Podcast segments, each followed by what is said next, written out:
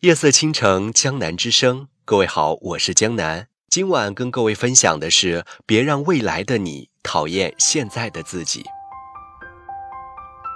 我希望多年以后，当你停下脚步，回头看着一路坎坷，不是心生畏惧、唉声叹气，而是微微一笑，嘴角上扬，光亮透入眼底，天野苍茫，仿佛置身一片平原。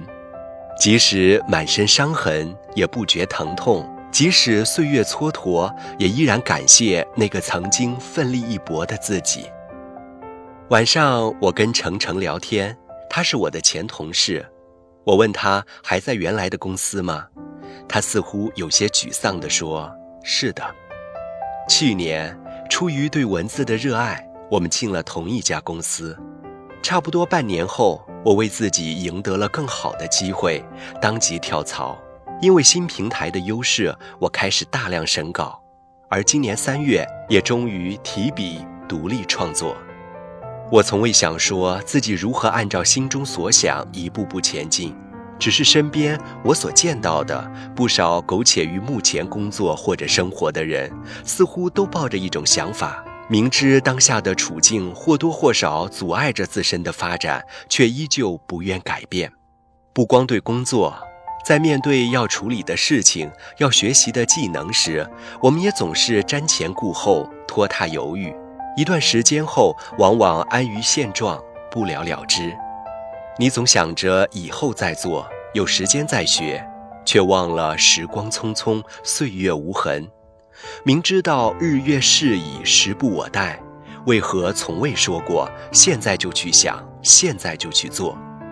一个人最大的敌人不是别人，而是那个恪守固执、懒惰到不愿改变的自己。我遇见丹尼尔很偶然，是在一场校外的分享会上，当时他浑身闪出不一样的光彩，他向我们展示建筑作品，谈到节能环保、新型材料。那些打破常规的作品令我印象颇深。他谈及自己的创作灵感源于一年前的海外游学，那段时间他辗转于美国、加拿大、摩洛哥三个迥然相异的地方，激发了他不断探索的欲望。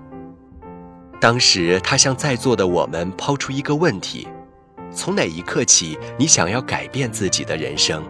话题一出，场内一片沸腾。他微笑拍拍手，接着说：“我的那一刻是从推翻过去一切开始的。回国后，我把学生时代的作品都毁了，因为那些成就留在了过去，带不进我的未来。如果没有把过去一切都舍弃的心，就会被牵绊而失去想要改变的勇气。”他说完，现场是鸦雀无声的寂静。很多时候，我们总在回望那些曾经的荣耀与兴败，忘记他们早已逝去；而人作为个体，却在时间的洪流里不断前进、成长。观念在变，眼界在变，格局和时代都在变。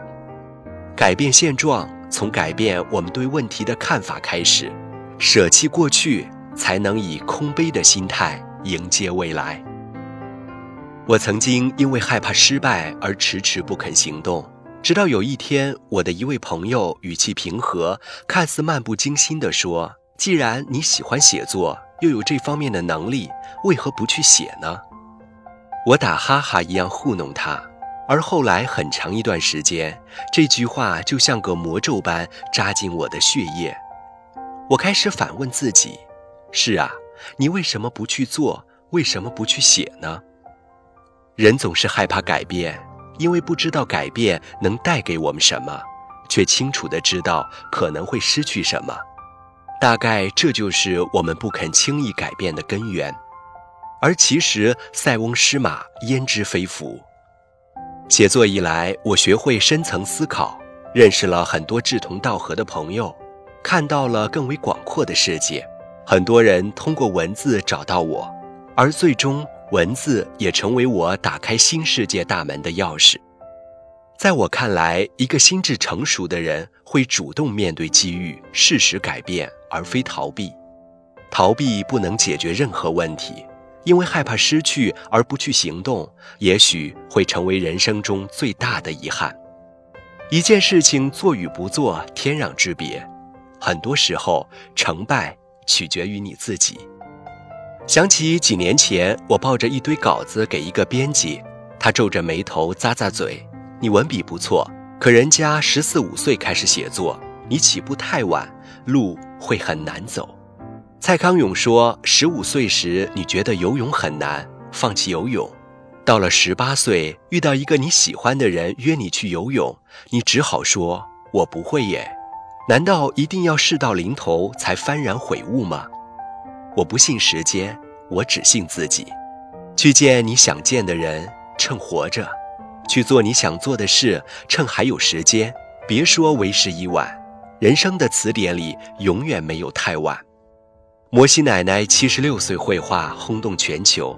他曾说：“做你喜欢的事，哪怕已经八十岁。”杨绛先生晚年创作散文集《我们仨》，直到一百零四岁还坚持写作，即使在人生最后一程，也依然美丽。